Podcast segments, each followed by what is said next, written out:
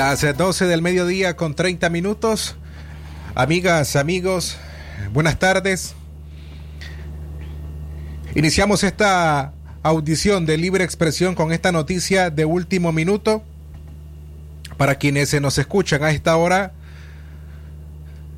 solamente hace unos minutos, primeramente a través de su cuenta en la red social Facebook, el activista, el excarcelado político Byron Corea Estrada denunció el allanamiento ilegal de parte de la policía a la casa de sus familiares aquí en la ciudad de León, exactamente en el sector de El Coyolar. Hasta hace unos minutos, también a través de publicaciones que hizo en esta red social Facebook, únicamente Byron Estrada informó que dentro de la casa se encontraba su abuela y por tanto no tenían información de cuál era o es la situación actual de esta señora una vez que la policía entró sin ninguna orden de allanamiento a esta casa. A esta hora sí hemos logrado confirmar que tras el allanamiento de la policía de León a la casa de los familiares de Byron Estrada, personas cercanas a esta vivienda nos informan que se habrían llevado, o la policía, mejor dicho, se ha llevado documentos personales, una computadora y que le hicieron varias preguntas a la abuela del activista Byron Estrada y que a esta hora, a las 12 con 32 minutos, la policía ya se retiró de ese lugar. Esa es la información que tenemos. Si usted está sintonizando a esta hora Radio Darío de último minuto, le informamos que la policía ha ejecutado un allanamiento a la casa del activista y excarcelado político Byron Corea Estrada. De forma también, o nos informan, mejor dicho, que se habrían llevado documentos personales, una computadora y que la señora habría sido interrogada por la policía y que a esta hora ya este operativo ya se habría retirado de la casa que está ubicada en el sector de El Coyolar. Esa es la información de último minuto que tenemos para ustedes.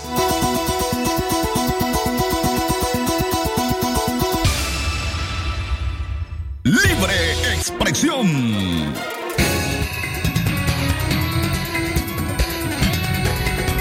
Estos son los principales titulares de su noticiero Libre Expresión.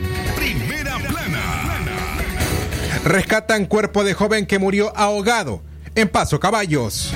Primera plana. Víctimas de la represión recuerdan el estallido social en 2018. Primera plana. Policía golpea a la periodista Calúa Salazar en Bluefields. Primera plana. Nicaragüenses en el exterior conmemoran el tercer aniversario de la rebelión de abril y piden unidad a opositores. Primera plana. En la nota internacional, el Banco Mundial aprueba un monto millonario para la vacunación contra la COVID-19 en El Salvador y Honduras. Primera plana. Estas y otras informaciones en breve en el desarrollo del noticiero Libre Expresión con el sagrado derecho que tenemos todos de opinar y expresarnos, de informar y ser informados, de investigar y difundir los hechos con profesionalismo y objetividad, sin persecuciones ni limitaciones, y por el derecho al libre pensamiento. Expresión, sirviendo a la verdad desde León.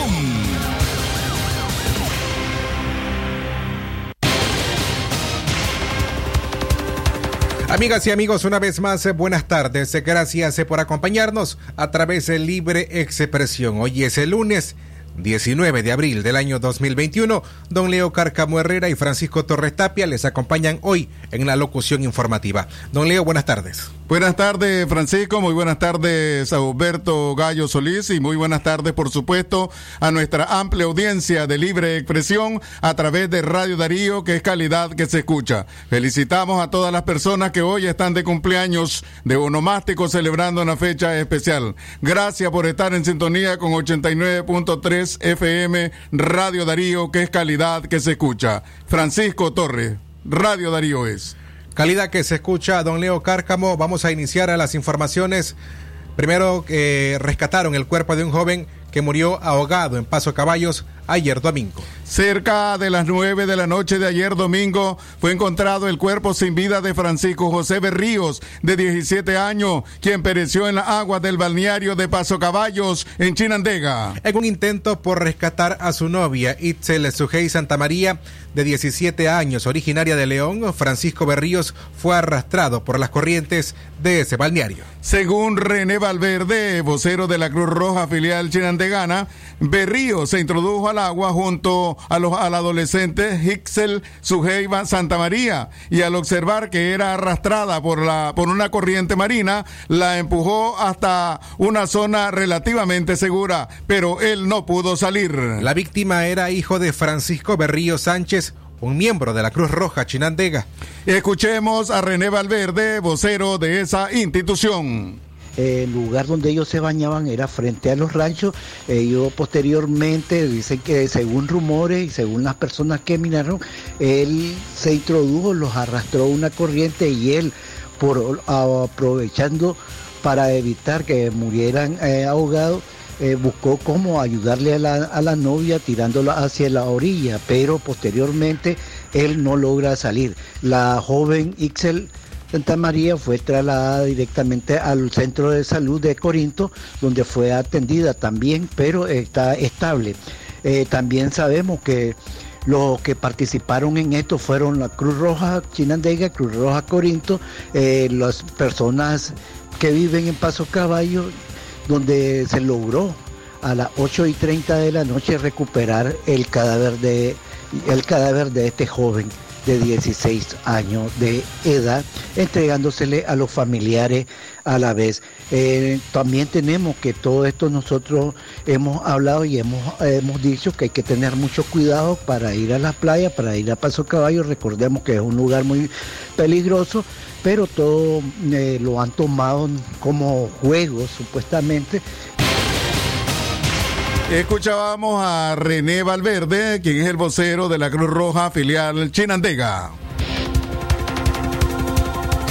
A las 12.38 minutos al mediodía y en el marco de la conmemoración del tercer aniversario de las protestas antigubernamentales que ocurrieron en el año 2018, las víctimas de la represión recuerdan el estallido social. Un manifestante lisiado un estudiante expulsado en su último año de la carrera de medicina, una madre que vio morir a su hijo durante el estallido social en el año 2018 recuerdan su participación en el descontento popular contra el régimen de Daniel Ortega y Rosario Murillo. Roberto Rizo, un estudiante de quinto año de zootecnia en la Universidad Nacional Agraria, perdió su ojo izquierdo al recibir un impacto de bala de goma mientras se escondía de los disparos de la policía frente a esa universidad.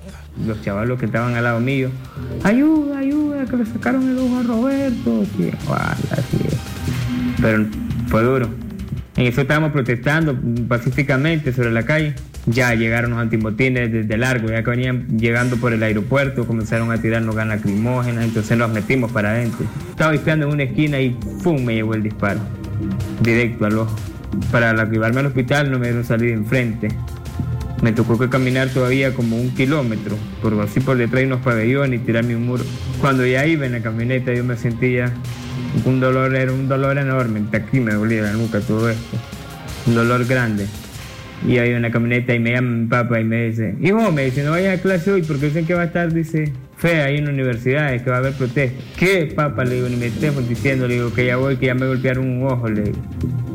Y me dice mi papá, no jodas, ¿y para qué te quiero así golpeado el ojo? Ya, me dice, ya te jodieron esos malditos. Y ya cuando llegué al hospital ya me dijeron los doctores que era vaciado totalmente, que mejor me lo sacara de todo el globo ocular, porque si no lo que iba a hacer que la infección de este ojo que está afectado, se me iba a pasar el bueno y iba a perder los dos. Elton Rivera en 2018 cursaba el quinto año de medicina en la UNAM Managua. Su participación en las protestas y haber organizado un grupo de estudiantes para atender a manifestantes heridos le costó la expulsión de esa universidad. Mientras Roberto Rizzo era atendido de emergencia en el hospital alemán nicaragüense, Elton Rivera tenía una evaluación académica en el mismo centro hospitalario, como parte de sus prácticas profesionales del quinto año de la carrera de medicina a las 12 de mediodía que ya me tengo que retirar, se me, se me ocurre pasar por la sala de emergencia, que yo no tenía que hacerlo, yo podía salir por otro lado, pero se me ocurre ir a ver la sala de emergencia porque sabía que en la agraria estaba pasando algo. A mí me impacta cuando entro a la sala de emergencia del hospital alemán y veo aquella cantidad de jóvenes heridos. Estaba llena la sala. Las ambulancias llegaban y llegaban, jóvenes que llegaban en vehículos y había chavalos, chavalas heridos bastante. Entonces yo me vuelvo a poner mi gabacha y me sumo en la sala de emergencia a apoyar en lo que pueda. Fue un trayecto de casi una cuadra en el que nos iban golpeando y golpeando hasta que nos montaron una patrulla y pasamos seis horas en la estación 1 de, de policía, que es la del Mercado Oriental. Ya cuando yo salgo de estar detenido, escucho lo del primer muerto, veo en las redes sociales en mi casa lo que está pasando, entonces ya mi visión cambia, ya no es solo Elton, tenés que ayudar como ayuda humanitaria, sino que ya yo fui víctima de eso, entonces yo digo, bueno, yo tengo que apoyar esta causa también. A tres años de la insurrección cívica, doña Guillermina Zapata recuerda la participación de su hijo en esas manifestaciones, quien fue asesinado de un disparo fulminante en la cabeza el 30 de mayo del año 2018 en la madre de todas las marchas. Antes de morir, Francisco Reyes, de 30 años, se encontró con su madre en la marcha. Antes le había dicho que iba a visitar a su abuela, pero ambos se encontraron en la protesta para verse por última vez. Cuando él ve la muerte del niño Alvarito Conrado. Él lloraba y él cantaba Vivan los estudiantes. Yo solo lo volvía a ver y yo dije que nunca me pase la muerte de un hijo, porque me vuelvo loca, dije yo, sin saber que yo al mes siguiente yo lo tenía asesinado a Francisco. La muerte de mi hijo me marcó mucho. En la primera marcha que salió a Lupoli, se me fue escondido, porque él no quería que yo me diera cuenta que él andaba apoyando a la marcha de los estudiantes. Se vino a bañar y le pregunté que para dónde iba. Y me dijo el iba para donde la abuelita, más no sabiendo que yo también iba a la marcha de los estudiantes. Y yo me lo encontré en la rotonda de Cristo Rey y lo veo que él va en la marcha para el Upoli me le rimo y lo toco y le digo yo, ajá, le digo yo, si dijiste que iba a poner tu abuelita, ¿qué andas haciendo aquí? Después ya nos unimos en la rotonda de Cristo Rey, entonces ya él iba quitando sus consignas, desde la rotonda de Cristo Rey hasta el Upoli. Ahí íbamos juntos. Yo oigo la balacera, pero era una balacera que la gente corría y corría desesperadamente. Y yo comienzo a preguntar que por qué corrían. Entonces la gente decía, están disparando, están disparando y hay un montón de muertos y heridos. Yo le protestaba y decía, no tenemos miedo, no tenemos miedo, sin saber que ya mi hijo era asesinado. Llegamos a las 12 con 44 minutos. Al mediodía es momento de hacer nuestro primer corte comercial. Usted no se retire porque al regresar tenemos más noticias en Libre Expresión. Es natural tomarte un tiempo para vos misma. Por eso es natural elegir la mejor forma de mimarte. Con jabón Solenti Skin Care y su fórmula natural de extracto de yogurt, hago de cada ducha un me quiero, mientras mi piel se nutre, se hidrata y se refresca. Por eso mi piel se ve y se siente increíble. Con jabón Solenti, sentir suavidad es natural. Distribuido por Echamorro Industrial. En el proyecto Mina la India, ejecutado por Condor Gold, estamos desarrollando nueve programas de impacto social en las comunidades vecinas. Con nuestros programas como Agua Fresca, Negocios y Adulto Mayor, promovemos el desarrollo social y económico que contribuye a mejorar la calidad de vida de los pobladores de la zona. Mina la India, oportunidades de desarrollo para todos. Fernando Flores Carmona, ortopedista y traumatólogo, con posgrado de ortopedia oncológica, les atiende en su clínica ubicada en el costado norte de la iglesia San José El León. Les espera los días martes y jueves a partir de las 9 de la mañana. Mayor información a los teléfonos 8837-5423 y al 8882-7572. El doctor Fernando Flores Carmona, ortopedista y traumatólogo, les espera. Calidad, buena impresión en sus trabajos y experiencia. Imprenta y goza la mejor. Arte, diseños y publicaciones. Elaboramos afiches, calendarios, planillas, facturas, etiquetas, revistas y tarjetas para toda ocasión. Teléfono 311-5452. Imprenta y goza. De donde fue la estación, dos cuadras al sur, media cuadra abajo. Imprenta y goza.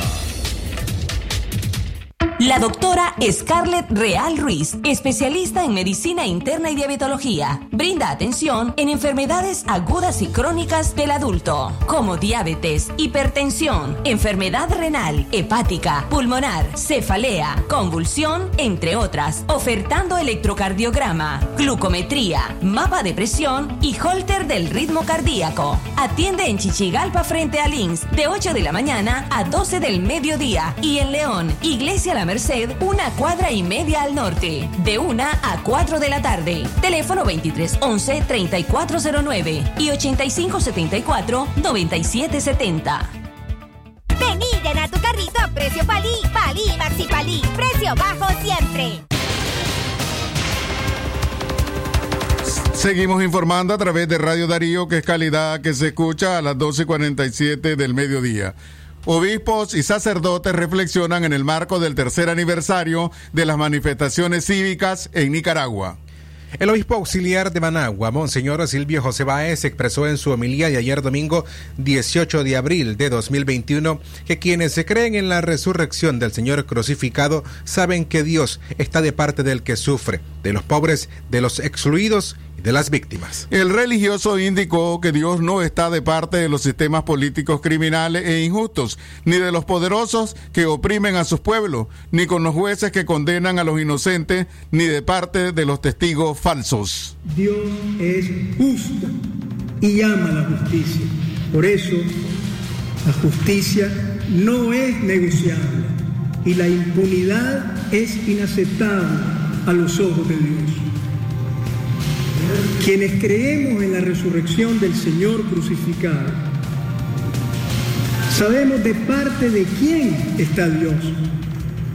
Está de parte de quien sufre, de parte de los pobres, de parte de los excluidos, de parte de las víctimas. Dios no está de parte de los sistemas políticos, criminales e injustos, ni de los poderosos que oprimen a su pueblo. Dios tampoco está de parte de los jueces que condenan a los inocentes, ni de parte de los testigos falsos. Dios no está de parte de los funcionarios corruptos, ni de los policías que reprimen, ni de los torturadores que humillan y hacen sufrir. Dios está de parte de las víctimas de hoy, en quienes se prolonga el dolor del crucificado del Calvario. El obispo de Matagalpa, Monseñor Rolando Álvarez, se llamó a los diputados de la Asamblea Nacional a promover un proceso de consulta amplio y democrático de la iniciativa de reforma a la ley electoral que introdujo la bancada sandinista el pasado 12 de abril.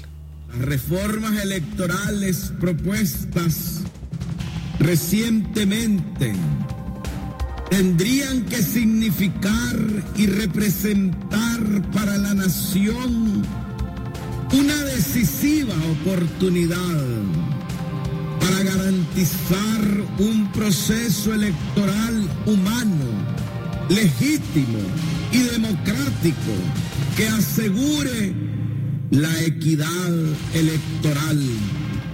Y por lo tanto en el que se garantice a toda persona que su voto sea secreto, libre y respetado. Esperamos en la responsabilidad histórica y la madurez del poder legislativo para que promueva y cree un espacio de consulta plural y democrático nacional para que sea el soberano, que es el pueblo, quien establezca las reglas y condiciones para una fiesta electoral libre y justa. En tanto, el padre Edwin Román, párroco de la iglesia San Miguel Arcángel de Masaya, dedicó la misa de ayer domingo 18 de abril a las víctimas de la represión tras la insurrección de abril de 2018. El sacerdote denunció que mientras oficiaba una misa en las afueras de la parroquia estaban oficiales de la policía y paramilitares asediando.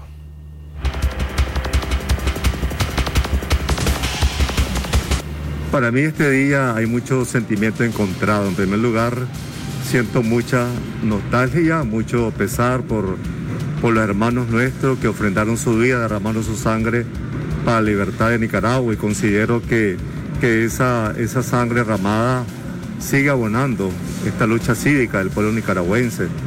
Las madres, las esposas, los hijos que han derramado su sangre, todo eso es un abono para la libertad de este país.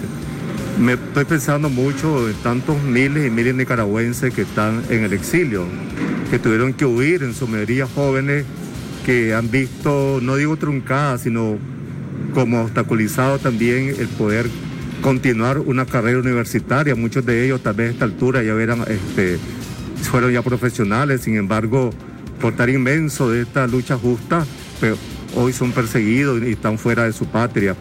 Igualmente los presos políticos que cada vez las cárceles se siguen, se siguen llenando de, de, presos e injustamente, de hermanos nuestros, y eso conlleva más sufrimiento. Seguimos informando a las 12 y 53 minutos del mediodía. Francisco Torres Tapia, Radio Darío es. Calidad que se escucha. Justamente mañana es eh, martes 20 de abril y se cumplen tres años de la destrucción de Radio Darío. Por ello, a partir de mañana, le invitamos a escuchar una programación especial que haremos justamente en conmemoración por los, tre los tres años de destrucción de esta emisora, pero que además ha dado la oportunidad para la mayoría de las personas de quienes estaban en el edificio de esta emisora cuando fue quemada de una segunda oportunidad de vida, pero que también esa misma oportunidad consiste en continuar haciendo un trabajo fundamental para la población nicaragüense, el cual es informar. Por eso, a partir de mañana, desde las 6 de la mañana en nuestros noticieros, en la programación restante, por supuesto, tendremos un espacio de entrevistas e información referente a este contexto tanto del tercer aniversario del el inicio de las protestas en Nicaragua, pero además sobre la destrucción de Radio Darío el 20 de abril del año 2018. Por ello, su compañía o su sintonía a partir de mañana va a ser fundamental en nuestra programación. A las 12 con 54 minutos, más informaciones para ustedes. Policía golpea a la periodista Calúa Salazar en Bluefield. La periodista Calúa Salazar, jefa de prensa de Radio La Costeñísima en Bluefields, denunció este lunes ser víctima de agresión física, asedio y violación a su derecho de libertad de movilización por parte de agentes de la policía. A las 5 de la mañana, al menos cinco agentes policiales, incluyendo dos de la Dirección de Operaciones Especiales, llegaron a la casa de la periodista para impedirle salir a su trabajo en la radio. La agresión a la periodista se da en un contexto en el que decenas de opositores y activistas han denunciado ser víctimas de actos represivos similares. En su transmisión en vivo a través de su perfil de la red social Facebook, Calúa Salazar también denunció que fue agredida por un agente policial que intentó arrebatarle su teléfono celular. unos atrevidos no me, ni siquiera me dejan salir a trabajar. Cochón hasta me golpeó, es un atrevido. Ahora que no lo dejan trabajar a uno, ni siquiera salir de su propia casa a trabajar. Son unos desgraciados, son como las 5, las 4 de la mañana, son y no me dejan ni siquiera salir de mi propia casa para trabajar. Aquí uno ni siquiera puede trabajar en Nicaragua ya. No puedes hacer nada. Tienes que quedarte con las tapas calladas para poder para poder estar y seguir en paz. Hasta me golpeó el desgraciado queriéndome robar mi teléfono. Aquel que está allá me golpeó y me quería robar mi teléfono. Me está grabando, por más te voy a grabar yo a vos porque están invadiendo la, vivienda de uno. Están invadiendo la vivienda de uno. Dale, grabame, que eso te queda para cuando te hagan justicia. Desgraciado. Seguimos informando a través de Radio Darío, que es calidad que se escucha. En otras noticias, nicaragüenses en el exterior conmemoran el tercer aniversario de la rebelión de abril y piden unidad a opositores. Mientras Nicaragua amaneció custodiada por cientos de policías y antimotín este domingo 18 de abril para impedir que la población saliera a las calles a manifestarse, los nicaragüenses en el exilio realizaron diferentes actividades para conmemorar esta fecha. Un grupo de nicaragüenses en España realizó un plantón frente a la llamada Puerta del Sol desde tempranas horas de la tarde, hora de España.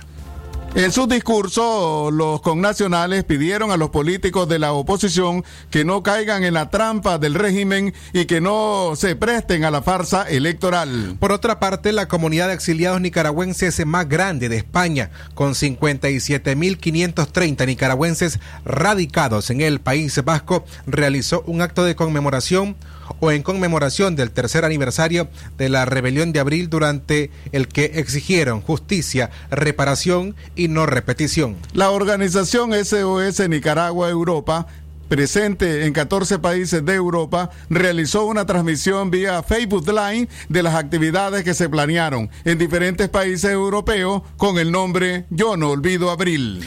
En Países Bajos, los nicaragüenses conmemoraron a los caídos de abril colocando los nombres de los asesinados en una plaza de Ámsterdam. Por su parte, la diáspora nicaragüense en Estados Unidos realizó una marcha en Los Ángeles con el apoyo del grupo de reflexión de Escarcelado y un plantón en San Francisco, California. Vamos a continuar con más informaciones políticas. Esto que tiene que ver con Nicaragua. Un eurodiputado pide incluir a nuestro país en la agenda del Parlamento Europeo. El eurodiputado español José Ramón Bauzá ha propuesto al grupo liberal Renews Europa que Nicaragua vuelva a incluirse en la agenda del Parlamento Europeo, tras conocer la propuesta de reforma electoral presentada por el Frente Sandinista de Liberación Nacional. La intención del europarlamentario es mantener la atención europea puesta en la crisis nicaragüense, ya que los próximos meses serán decisivos. Si Ortega no da marcha atrás y adopta las reformas electorales que la comunidad internacional le exige, no podrán celebrarse unas elecciones libres en Nicaragua el próximo noviembre, lo que cerraría la puerta a una salida democrática y pacífica a la crisis, ha declarado Bauzá. El eurodiputado sostiene que la presión de la Unión Europea es crucial. Por ello, el Parlamento Europeo debe seguir reiterando su exigencia a los Estados miembros y al alto representante Josep Borrell para que se involucre de forma más activa. La propuesta de debate deberá ser apoyada por el Grupo Liberal y posteriormente acordada su inclusión en la agenda del Pleno con el resto de grupos de políticos de la Cámara. Las 12 con 59 minutos al mediodía en libre expresión de hoy lunes 19 de abril del año 2021. Antes de cerrar esta emisión informativa, les presentamos nuestro bloque de notas internacionales. Lo que pasa en el mundo, lo que pasa en el mundo. Las noticias internacionales están aquí en libre expresión.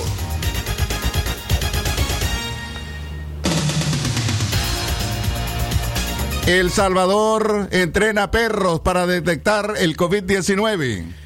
Perros entrenados bajo el método denominado Arcón son capaces de detectar el COVID-19. Su olfato altamente sensible es su mejor herramienta. Estos canes ayudan a salvar vidas alrededor del mundo, pues detectan los olores presentes en las partículas de sudor de las personas contagiadas del virus, aunque éstas sean asintomáticas. El Salvador se une a la corta lista de países latinoamericanos que entrenan perros para detectar el COVID como Chile, Argentina, Colombia y México. En El Salvador se ha entrenado a siete canes mismos que no pueden contagiarse del virus.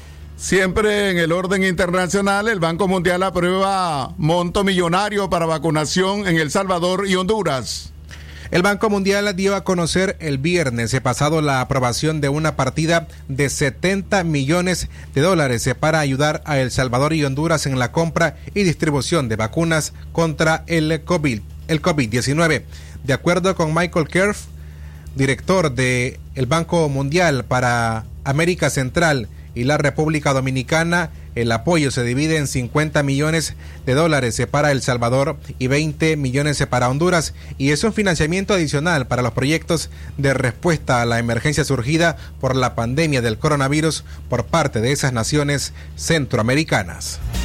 Hasta aquí las noticias internacionales. Esto fue Noticias Internacionales en Libre Expresión.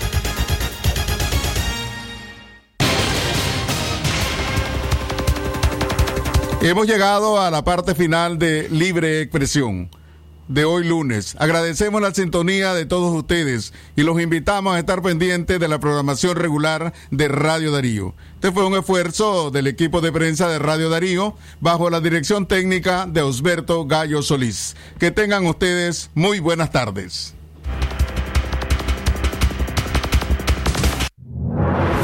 Sagrado derecho que tenemos todos de opinar y expresarnos, de informar y ser informados, de investigar y difundir los hechos con profesionalismo y objetividad, sin persecuciones ni limitaciones, y por el derecho a libre pensamiento, libre expresión, sirviendo a la verdad desde León.